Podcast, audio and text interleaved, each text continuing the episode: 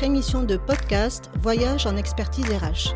Faire un coaching et être convaincu de son intérêt, c'est bien, mais avec qui? C'est ce que je vous propose de découvrir. Qui est le coach et quel est son rôle? Est-ce un mentor, un expert, un consultant, un thérapeute, un guide, un formateur ou voire même un gourou?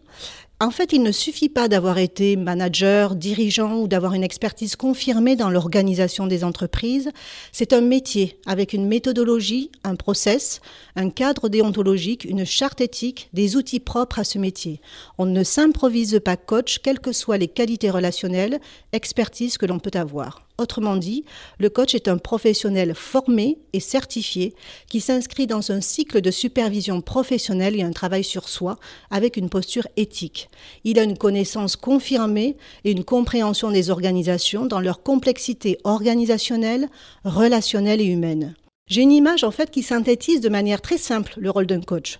Vous savez, une corde avec des nœuds, des nœuds plus ou moins importants et plus ou moins serrés et le coach met en place un processus permettant de dénouer étape par étape, sûrement et avec pragmatisme, pour retrouver une plus grande objectivité, en fait permettant de simplifier sa pensée, sa lecture pour mieux agir.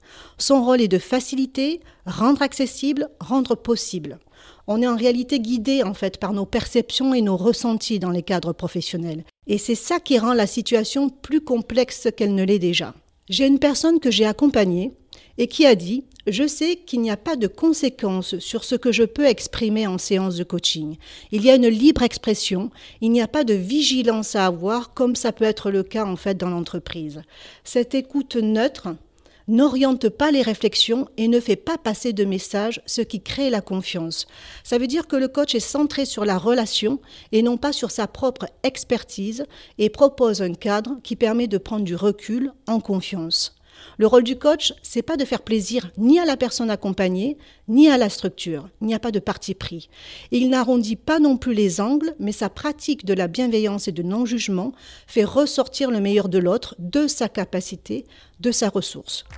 Vous allez me dire, oui, mais alors, comment ça se passe un coaching? C'est une conversation? On est confortablement installé dans un divan? On est comme dans une situation de formation? Je vous invite donc à me rejoindre dans le prochain épisode qui présentera comment se déroule un coaching.